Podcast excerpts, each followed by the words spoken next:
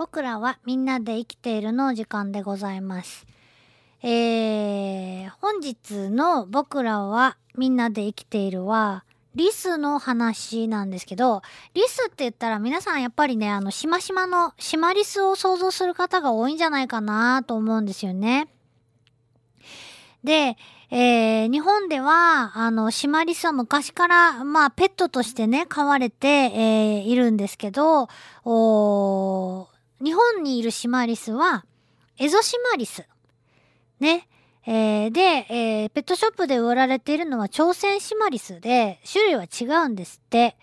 で、2005年からリスの輸入は禁止されたということで、えーそれまで、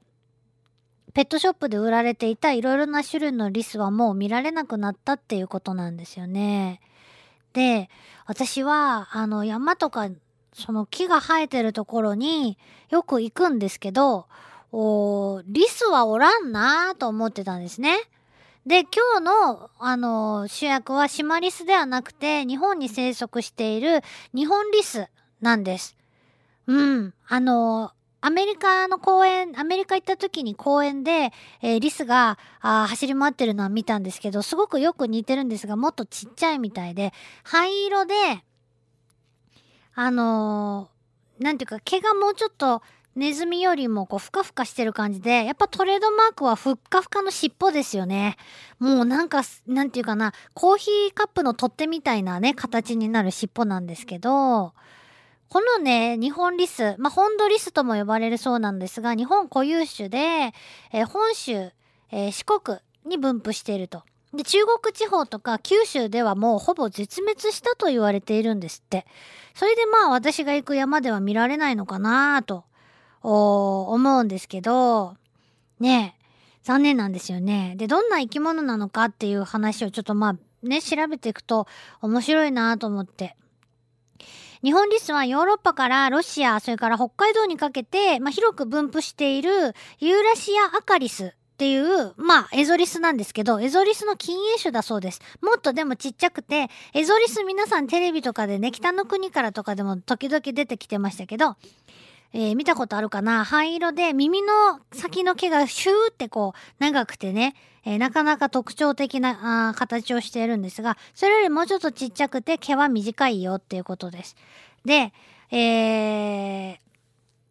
日本固有種というのは先ほど言いましたけど、本州、四国、まあ、九州ももともといたんですって。だけど、最近では生息地が減って、九州とか琵琶湖より西のもう本州では地域的に絶滅していると言われています。なんでかっていうと、まあ、近年の私たち人間の生活による森林環境が変わったからだっていうことなんですね。で、えー日本の森林性の哺乳類といえば、リスの他には、例えばムササビだったり、森の妖精と言われるヤマネだったり、モモンガだったりっているんですけど、リスは特に森との関わりが強いということなんです。えー食べるのも住むのも森にもう100%依存しているということなんですが、えーなんかそらそうやろうと思うんですけど、もうどういうことかって言いますとですね、主に、えー主な食べ物は、くるみ、鬼ぐるみですね。鬼ぐるみとか、赤松などの脂肪分の多い、これ食べたら美味しいですよね。こってりした種子、種ですね。こういったものが、あ主な食事で、その他に、落葉広葉樹の新芽だったりとか、初夏の頃、ちょうど今頃にはいろんな果実も食べるということなんですね。えー20種類以上の食べ物がメニューに含まれているそうなんです。それだけの種類の植物が生えていないと困るんですよね、まずは。えーこういう森はもう人工林で植林植林が進んだそういった森の中ではもう見られなくなってきていると。で、食べ物の話だったらちょっと偏るかもしれないけど、これとこれがあればまあなんとかやっていけるかもしれませんけどね、と。えー、リス的にはそういうね、えー話もあるかもしれないんですけど、でもですね、もっと大変なことがあったんです。それは何かっていうと、リスはどんなとこに住んでるのかなって、木の上でしょう。うん。そうなんです。木の上なんですよ。木の上に巣を作るんだそうです。で、その巣は子育てにもえー休憩の時夜昼の休憩の時にも敵から逃げる時にも隠れ家としても使われるしオスもメスもそれぞれに作るんだそうです。でそういった身を守るのがもうほんとメインなので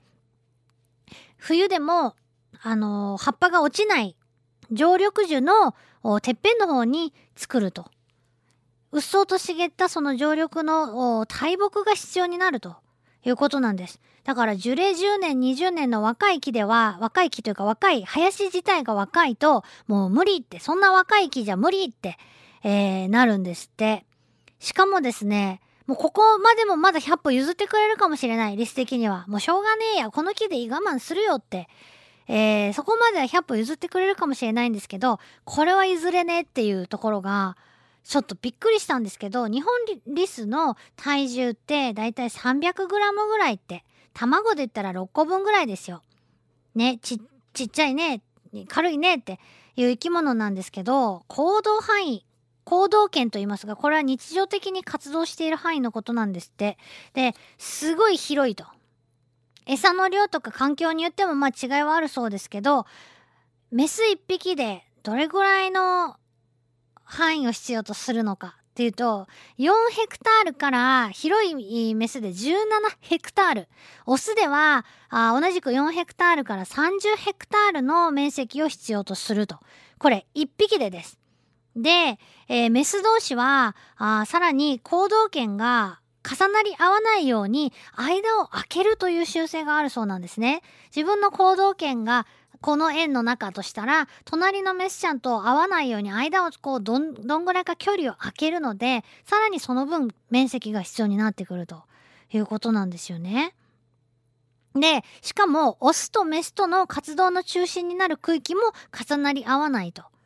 いうことになりますとこれはペアになってないオスとメスの話ですから一つがいが生息して巣を作って繁殖するためにはだいたい40ヘクタールぐらいの森が必要になるとたった2匹のために。そこはあー常緑樹の大木があって鬼ぐるみや赤松をはじめとする多様な木の種類が必要だと。そうなると、えーもうあのーなんていうかな樹齢の古い森しかでしかというか樹齢が古くて人の手が入っていないある程度、えーそういう、えー多様性に富んだ森じゃないと無理っていうことなんですよね。びっくりしました。日本リスは実はねその決して珍しい動物ではないと。今現在も場所によっては珍しくないそうなんですが場所によっては特にま九州など絶滅したと言われていて見ることができない。だって私ムササビは見たけど日本リス見たことないんですよね。むしろ、えームササビの方がよっぽどそんなあモリモリしたところじゃなくない方が好きだっていうような話もあったりしてそれはまた別のお話なんで今日はしませんけども、えーなんか残念と思って昔は九州にもいたのかって。でもほぼ絶滅なんでもしかしたらまだどこかにいるかもしれないって思ったらそれはそれでね、えー何か希望というかね。ワクワクした話にもなっていくんですけどね。どんぐりなんかはリスとかに土の中に埋めてもらってからあ分散させてもらって発芽するというね。目的もあったりするのでねいてほしい動物なんだろうなと思うんですけどね。ということで身近なようで全然身近じゃない、えー日本リスのお話でしたけど